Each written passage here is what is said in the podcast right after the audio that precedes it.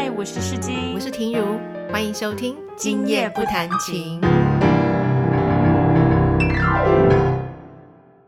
大家好，我是世金，我是婷如，欢迎收听《今夜不弹琴》。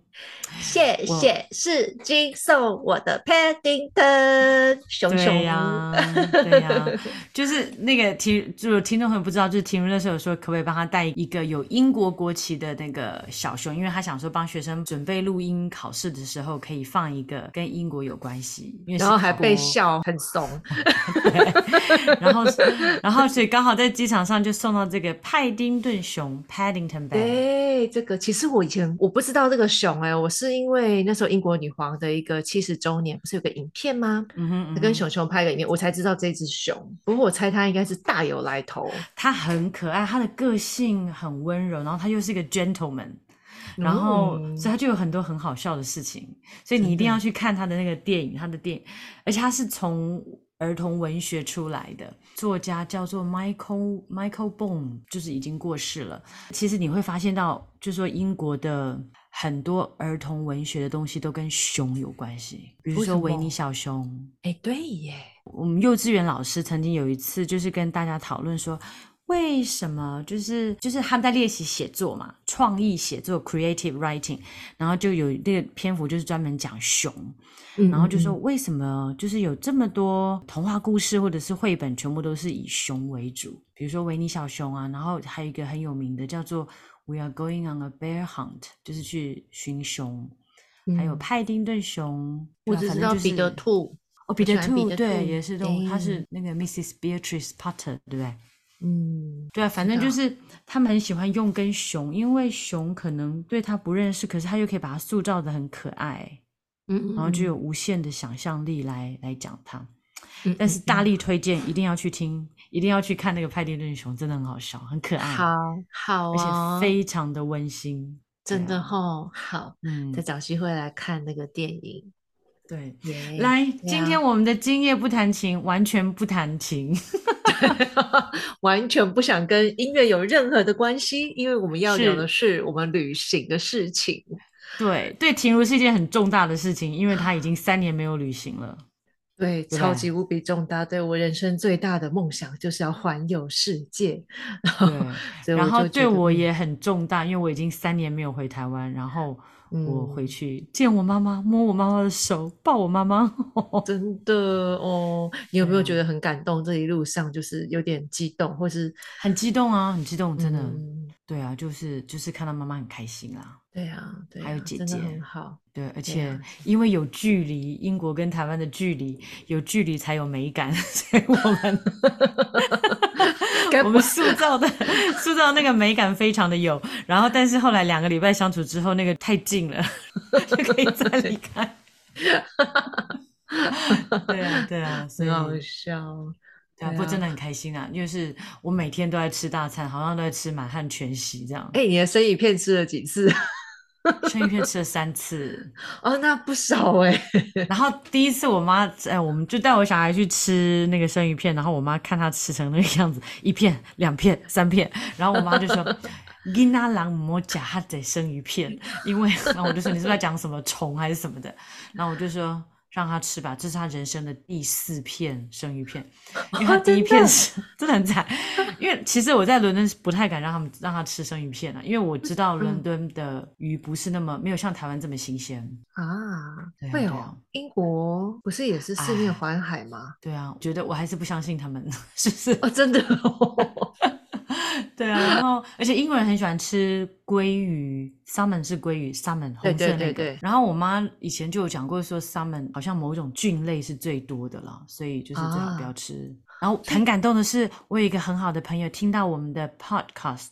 然后他嗯就真的跑到上影水产去排耶，然后送到我姐家给我吃哎，天呐，好对，棒而且哦重点是他吃素，哇，这真的很感动，所以在此要郑重的谢谢他。啊 耶！哎、我觉得真的很不错。因为上影水产在台北是很有名的一个可以买生鱼片啊，或是日式料理的地方。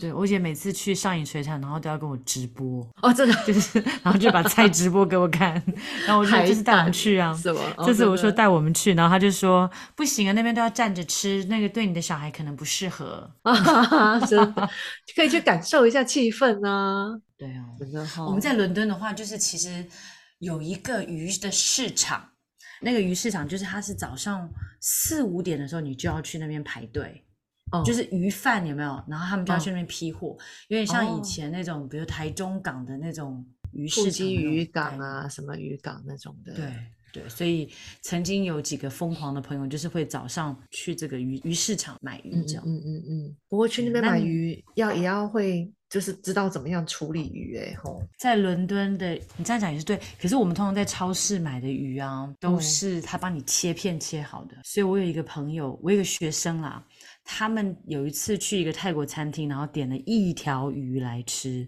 然后那个小孩子那时候七岁，嗯，他看到整条鱼在盘子里面，居然哭了，真的因为他不晓得鱼是长这样。哦，哎，你记不记得以前我们在电台有一个同事，他那时候说他可以吃肉，但是他不敢看到，比如说呃整只鸭一整个形状，你还记得那个同事吗？我印象很深刻，因为他说他没办法经过什么北京烤鸭的店，因为是整只鸭哦哦哦。吊在那边，他没有看对。看到那个整个形状啦，但是嗯块状的可以。我我有一段时间吃素，就是为了要还愿。嗯。我 反正我每次讲，我每次做什么事情我要还愿的时候，我就跟我先生讲，然后我先生就说，你就是你可以想象，你跟一个外国人讲说，你为什么要还愿，为什么要吃素，嗯，是没办法理解的。然后后来、啊，真的，现在结婚那么久，他就已经自动说，哦好吧，你要再做那种奇怪的事情这样。然后反正我就是吃素吃了一点点一段时间，然后突然之间要吃肉，哎，其实身体是不太不太能够适应的，会觉得比较沉重，嗯然后会觉得对动物好像不太好这样子那种感觉。但是后来又对，可是我，所以我可以理解为什么为什么有人会觉得看到动物的那个形状就会怕这样。嗯，你知道我有一段时间，去年吧，有有几个月的时间，我也是为了身体健康，因为我看了一个影片说，你如果不吃肉，就是 vegan 嘛，不吃呃肉跟蛋，那你的什么三高就会降低啊，你的身体就会嗯怎么样，会瘦啊，会什么，所以我就很认真的执行了一下。好像没有太大的变化啦，不过就是不过我我觉得那时候让自己身体会有一点怕肉，因为我我不希望让跟我在一起吃饭的人有一些困扰，所以我自己一个人我就是吃纯素。但是跟别人嗯吃饭的话，我就是锅边素嘛，然后或者是不要让人家觉得难看，我还是会吃一点。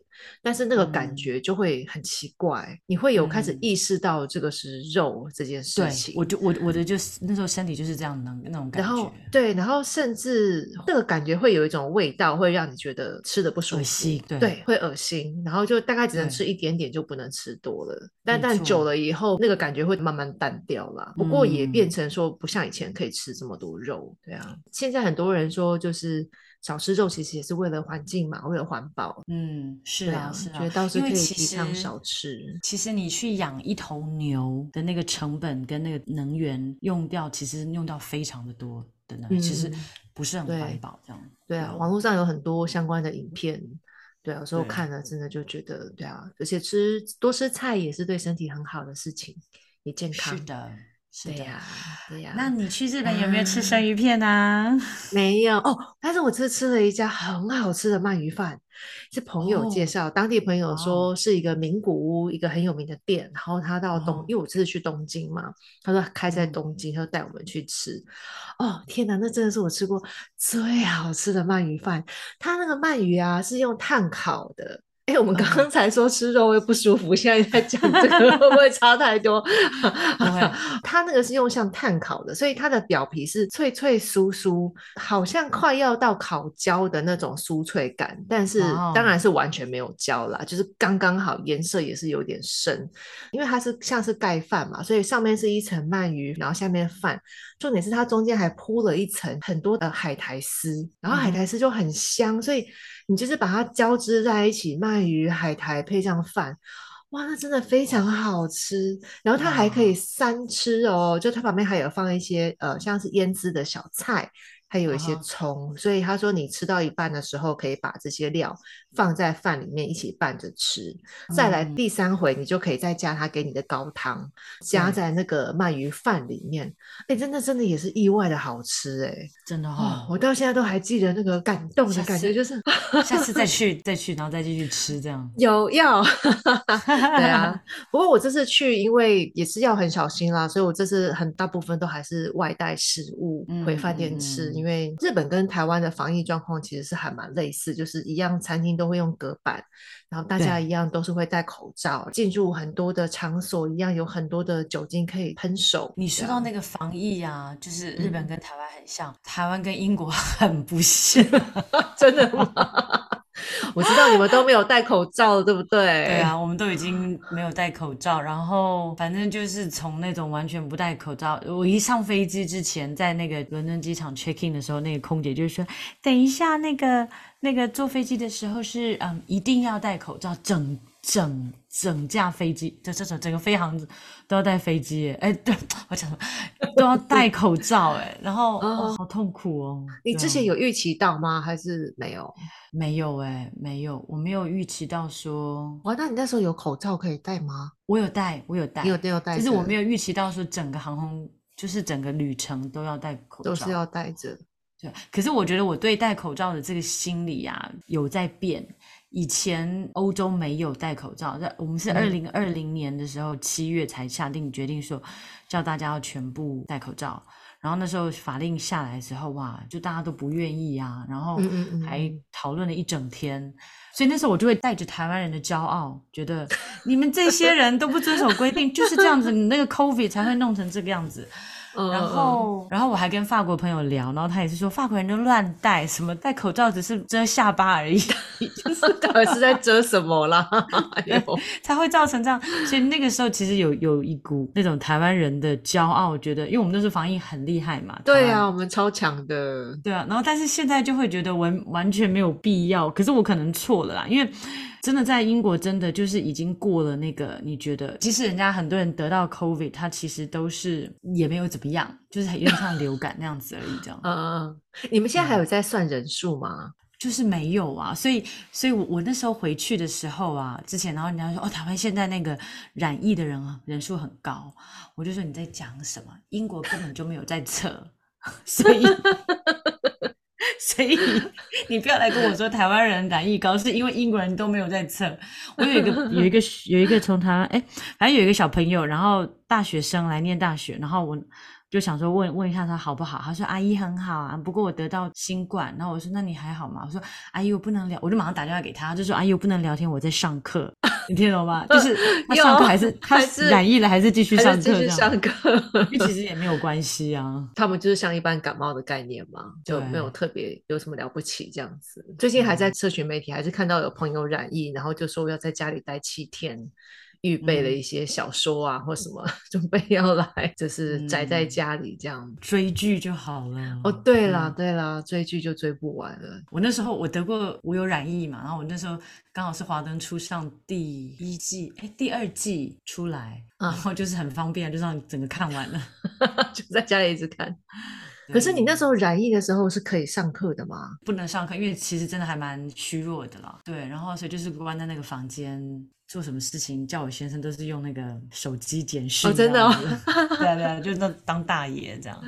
你是待在自己的房间里面，可是你会很很憋不住吗？就是很想要出去，因为你知道人很奇怪，就是平常让你让你这样关着就还好，可是如果规定你不能出去的时候，就会越想要不会，因为那时候真的是还蛮不舒服的。哦，就很不舒服可。是我大概不舒服个两天呐、再来就是虚弱，你就是需要那个嘛，需要睡觉。嗯哼，对啊，我后来我先生也是染疫嘛，然后学校就会说你们两个都染疫了，那你的小孩如果核酸是阴性，他还是可以来学校哦。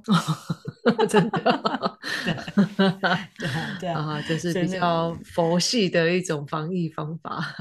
对啊，对啊，所以所以就是回去就很开心啊。除了戴口罩这个我比较不习惯以外，对啊，没关系。可是我已经很很很感恩说可以回去，因为我那个时候刚好就是变成零加七，完全不用居家隔离这样。所以我们很会选时嗯间呢、因为我们两个、啊我出去的时间也是台湾可以零加七以后，哦我才才出去，然后日本刚好也开放，所以就就可以去。日本人的防疫概念好吗？我觉得还不错哎、就跟台湾很嗯像，所以就是一个可以让人家，我觉得是可以让人家很安心旅游的地方。嗯，对啊嗯不过，不过我觉得这次啊，就发现说，可能真的因为太久没有开放观光客，以往可以很顺利的，比如说你简单的英文，在一些比较大的一些店啊，或者是一些观光区，英文可以通的，现在有时候都不太通得了，诶，就很多人英文是不行的。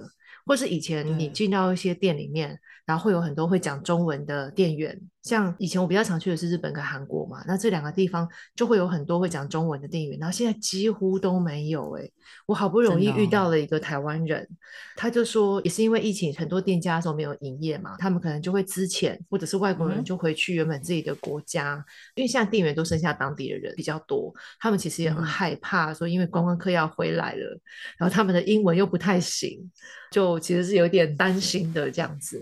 嗯哼嗯哼，对啊，所以这次很多地方我觉得不是像以前那样逛的那么顺利，就是因为语言。但我会一点点日文，很简单很简单的日文，可是因为也太久没有去，然后忘光了，所以就觉得有一点不是那么顺利。对对啊，对嗯，OK。诶那你这次回来台湾有去哪里？我去了九份、垦丁，然后当然就是台北、台中嘛，然后去台嗯南拜访了一个朋友这样子。然然后你刚刚说那那个那个观光还是会受到影响，其实，在垦丁大街也可以深深感受到。可是我不晓得垦丁是因为十月本来就是淡季，还是说真的有受到那个疫情的影影响。然后不过九份真的有感觉到游客比较少，嗯哼，所以我们就逛得很开心，都没有人跟我们抢这样子。真的哦。你去九份的时啊候天气是怎样？是阴雨绵就是绵吗？对对对，就是哎，为什么九份每次去都是阴雨绵绵哈？那个那是地理位置啊湿？对，地理哦位置，因为它是在，就是怎么讲，它是个就是面向海呀、然后比如说你知道东北季风，现在又是东北季嗯风的时候，嗯对，可是他就是要，我跟你讲，我有好多英国朋友，我就收到两个朋友，他就说哇，你放那个照片看起来好漂亮哦。哦，真的，哎，我怎么没有印象嗯你九份的照片？我有看到你去垦丁的啊，我知道九份你可能刚好在，可能那天你出国还是什么，还是你去日本，哦，所以就没有看对到。对，OK，九份真的很漂亮。然后 我要讲的，就可能就跟一堆鬼走在一起，因为那个你就觉得那个地方就是就是哦，就是有夜总会的地方。对，可是真的好漂亮，那个灯昏黄的灯光这样子。啊哈哈，对，然后还有什么？然后去垦丁的话，就是，唉，反正去垦丁，我们我们其实本来第一个礼拜本来想说去宜兰的海边，因为我们就是住在英国，一年只有七月跟八月是有可能可以去海边的，嗯而且还嗯不见得都是晴空空万里，所以就想要去。可是因为第一个礼拜碰到台风啦，就决定一定要去垦丁，就是这样子很远，从台北坐高铁，然后再从左营站坐接驳车，就这样好四五个小时哦，对啊，好很远，天啊！然后，所以一到左营的时候，刚好是下午四点，四点就是落山风，那个落山风真的是落山风。然后我们为了要把握时间去海边的时候，我们就五点在那个风很强的时候就下到海里面去，这样子。嗯然后我觉得海应该是零度，那个时候应该是零度。很冷然后欸，然后因为海滩是六点关门嘛，所以就是六点马上就六点完之后又再冲去游泳池，然后游泳池也是全部的游泳池只有我跟我的小孩，风这样子长吹。吹的那个那个有那个什么游泳池是看到有水波的，你知道，就是风真强到那个。然后我们的那个呃毛巾挂在那上面也被吹到游泳池里面去，所以你就可以想象游泳风很大，风真的很大。哇然后然后可是你们还是硬要。要这样玩，对，因为真的很久没有那个，就后来那个救生员就是一副那种都是你们两个害我还在这边顾你的还没下。班，对还要帮你们捞哦毛巾。对对啊，不过反正后果就是隔天我的小孩就生病，就是他就拉肚子，因为有时候你太冷，冷到你就会哦，就是肚子会容易拉肚子着所以他凉。嗯，对对，所以我们就是反正第三第二天就休息，但是三点又马上冲去海边。好拼哦！对啊，就想就就这两天的时间可以去海边，赶快加油一下。啊，你们这样玩完，然后又再杀回台北吗？对，那呃中间我去哇见我一个，中间我停在台南，哦哦，哦所以我就学到了，其实高铁有一种票是给外国护照的人，然后它可以呃好像是两千两百块，可以是三天之内连续三天去哪里都可以，这是一种方式。就随便你做。对，然后另外一种方式是七天之内你去连续两天去旅游，这样我没有买到那个票，可是我就是去见我这个台南的朋友，他们是怎么样？他们是其实是住英国，就住在我们家这个镇，哦然后就是举家搬到台湾，暂时性的搬到台湾，想要看看状况怎么样。然后我那个朋友他就我就说你在台湾住的怎么样啊？然后他就说很喜欢呐、因为他说台湾很安他们是全。台湾，不是台湾人。不是台湾人，他们是先生是非呃南非裔南非人，然后反正因为英国其实蛮多南非人这样子，嗯嗯，然后妈妈其实是华人，嗯然后然后反正就是反正妈妈工作在台湾找能够找到工作，他们就是本来想说要让孩子能够有东方文化的接触这样。嗯嗯嗯嗯，我那个朋友爸那个爸爸他就说，他觉得台湾非常的安全。就是你听了就觉得很骄傲。我说怎么说呢？他就说，就比如说他的手机如果放在这个 shopping mall，然后没有去，没有去，就是忘了带走这样，忘了拿，然后他绕了一圈，那个还是会在桌上，就手机还是会在桌上。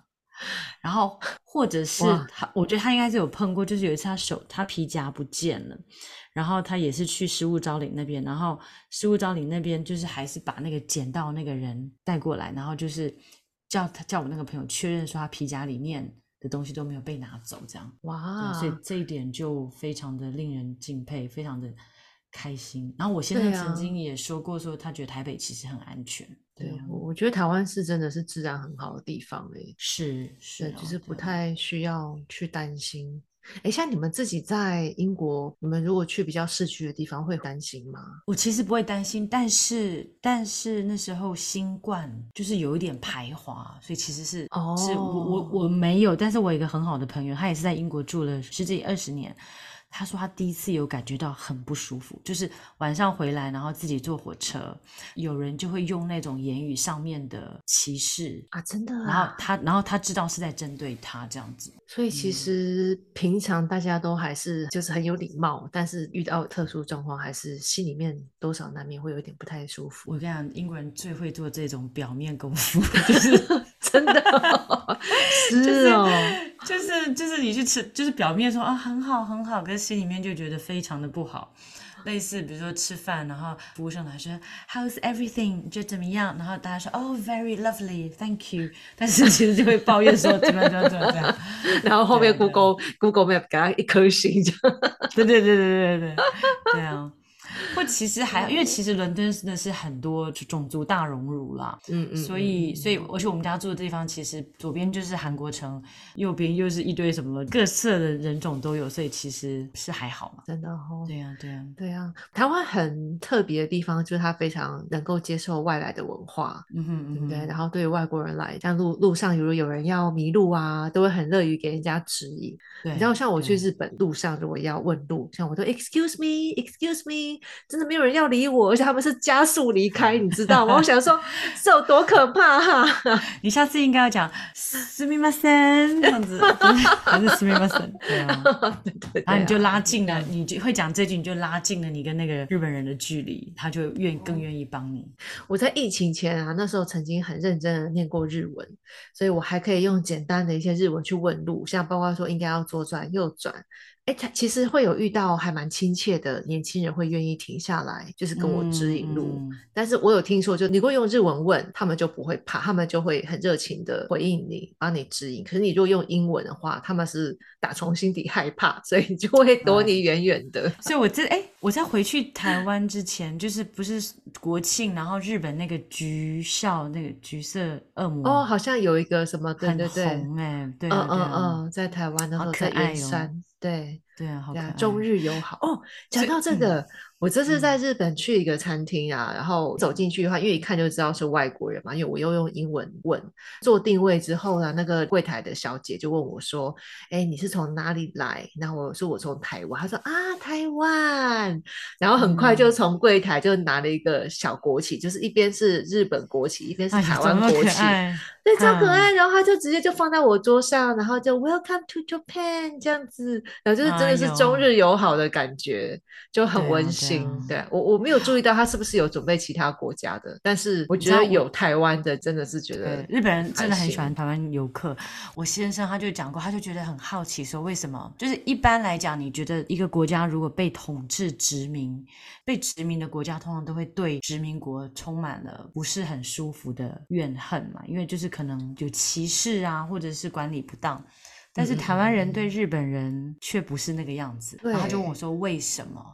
然后我嗯。就说，我的感觉是因为其实日本人对台湾的一个硬体建设上面，比如说他把台北嗯。市还有台中市的规嗯。划，其实规划的很好，嗯嗯嗯。然后所以所以台湾人其实不会这么的排日，对啊，嗯，像我外公，我印象中我小时候，我外公大也是受日本教育嘛，所以他会讲日文。嗯嗯。我就有印象说，他以前好像有好几次是到日本去找他的朋友，就是会有那嗯种台湾已经就是回到台湾的这个身份，好像会怀念当时就是留在台湾的，就是一些这种交流。包括参加福伦社啊，然后也会到日本去啊，应该是曾经的殖民，但是却是一个美好的一个交流跟回忆。对啊对啊，不然就是应该像你说，应该就是充满怨恨啊，或什么的，对不对？你像嗯香港对英国，我觉得也是类似的感觉吧，对不对？香港香港其实还蛮怀念英国统治的对啊，对啊对啊，，对，觉得有点类似的感觉吧。嗯。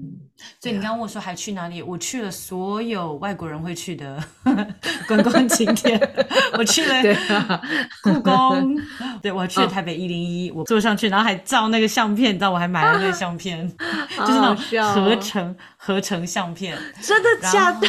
真的真的很真的很好笑这样。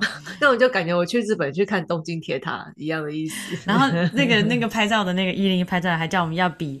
呃，有反正照了三次，然后一次是正常的微笑，一次是这个比手，就是大拇指在真赞，的哦，然后还在按那个爱心，有没有？哦，这我真的受不了。哎呦，哎，你们都真的就乖乖就跟着比这样。对啊，就是还蛮蛮好笑的。我我觉得重点是我还会买，哎，这还是好笑。我觉得带你小孩去啊，你小孩应该是会想去的，对不对？对对对，因为如果你自己回去，我觉得你就不会去，是因为带着孩子。对对，那时候我跟他说要带他去看那个最高楼，就是曾经是两千零四年到二零一零年最高楼，全世界最高楼这样。嗯哼哼哼，我跟你讲，一零一上面有一个很好吃的鸡蛋糕，真的。本来不想买，但是后来就是想很好吃，而且它那个造型就是很多不是鸡蛋糕的造型，是有一零一的造型，有珍珠奶茶，还有 还有一个庙的那个就很好吃，不会太甜，然后就很好吃。哎、你有带他去一些庙宇参观吗？没有哎、没有、哦没有这个机会，下次吧。对啊，像我朋友带他小孩去镇澜宫，就好像可以带他们去镇澜宫。对，台北也有一些，因为我忘记那个寺对龙山寺其实还蛮有名的，觉得可以就是、就是不管宗教信仰，就是以一个观光客的感觉去看一下。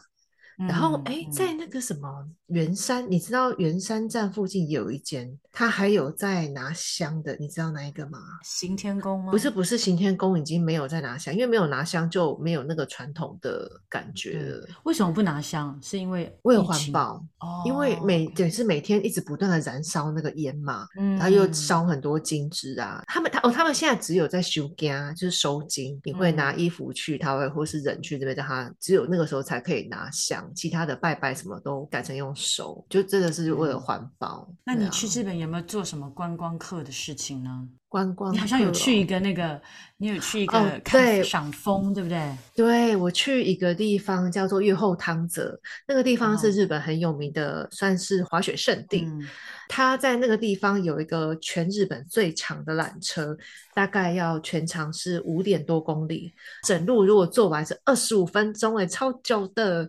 因为它是连接从苗场一个饭店连接到田代滑雪场，所以一般滑雪人是会坐那个缆车到另外一个山头，然后再这样滑下来。那在秋天的时候，因为它很长嘛，所以它跨越非常多的山头，所以那个缆车在秋天就可以赏枫，就非常漂亮，就是黄色、橘色这样子一整片。缆车也是高高低低、高高低低这样子。对啊，所以就特别去了那边一趟，也算是回味吧。因为我第一次去的话是十年前去滑雪，那时候就印象超深刻，觉得哇，那边那个雪很美，在那个山头那边。真的哈。对，然后后来才知道说，那其实秋天也是一个很棒的一个赏枫的景点。然后这次坐缆车，我觉得很特别，是因为疫情嘛，都没有什么观光客，只有当地的人。原本那个缆车是要排队，大概我看网络上就一些 YouTuber 在讲，可能排队半个小时到一个小时不等才能够坐得上。去，就这是完全没有拍耶，就噔噔噔就上去了，然后幸福哦。对呀，而且本来一个缆车大概可以坐，可能至少可以坐四到六个人，就我跟我阿姨两个，就包车，真的是包车哎，然后就前后也不一定会有人坐。就很很享受啦！我这个时候赶快去，真的是观光客真的少很多。对啊，那汇率呢？汇率汇率现在就低很多啊！趁现在去有赚到的感觉。对，哎，讲到这个，你有没有印象？就是像我，我每次去东京呢，我大概都是住在银座，就是一个很热闹的一个区。然后因为很久没有去，所以当我这么多年后再次站在那个街头啊，就会觉得，哎，怎么道路好像比我原先中想的要小很多？就那种感觉很像是那种你小学毕业。了以后很久，再回去你的学校，就发现，哎，以前记得学校很大，怎么变那么小？对，有啊，我以前记得科博馆很大，嗯，台中的台中科博馆博物馆，因为我们都去那边散步。然后后来有一年我回去的时候，突然发现科博馆怎么变那么小，这样子。哦哦，就是很奇妙的一种感觉，哈。对，哎，可能在记忆中的美好就是 放大那个美好。还有什么要跟大家分享的呢？哎，你好像每次回来都没有机会出国玩，就是说你每次回来就来台湾。对对，嗯，对啊。我觉得这次是真的，我还蛮想要去日本啊。或者是去巴厘岛，可是因为这次真的太久没回去了，而且现在英镑真的好低哦，哦，所以我现在是穷，就是你知道，就是会觉得没有像以前那种花的那么自在这样子。哦哦哦哦哦，对啊对啊对啊，啊，这个真的好难哦。不过反正是风水轮流转吧。对啊，下次如果回来，我觉得可以计划跟家人就是一起去哪里旅行。哎，如果你们出去，应该会参加旅行团吼。就很讨厌旅行团啊，我觉得。可是我妈就很喜欢旅行团，因为就是带着走啊。对啊，对啊，旅行团是真的有它的好。像我现在我都自由行，自由行就是交通的问题，就是有些地方比较远。像我们这次去坐缆车，我们还要坐新干线到那月后汤泽站，之后你还要再转公车。那我们这次其实我没有算好，因为我太相信 Google Map 上面的公车时间。结果呢，就没想到我看到那个公车是周末才开的，周间并没有啊，只好用叫计程车。因为我之前有先查一下，我大概如果开车的话是半个小时可以到，所以后来我们就是叫计程车到那个坐缆车的地方。所以自由行就是有这个问题，就是你的交通就没有办法接的很顺利，就什么都要就什么都要自己想办法。我们家狗狗在，我觉得你们家的狗狗在跟我们说时间到了，我已经不耐烦了。对，哎，它很厉害。我每次线上课哦，下课要下课，它都会知道，然后就一直来来找我，然后要我摸它。它有一个时间的很奇妙的一个闹钟概念。对呀，好了，好吧，那我们今天的今夜不弹琴就到这边告一个段落。真的都没有在弹琴，真棒。对啊，然后不过在这边想跟大家各位听众讲一下，就是我们可能从现在开始要变成每两周更新一次，因为年底就大家都比较忙，这样。嗯嗯嗯。然后我们也很开心，说就是有粉丝开始，其实都是我们的朋友啦，有粉丝开始留言这样子。对啊，你们的留言对我们很重要。对啊，对，就会觉得哎，好像真的有人在听的感觉。是是是。对啊，有一点回馈，感谢大家，谢谢大家，那就再见喽。那就这样喽，两个礼拜后见，拜拜。拜。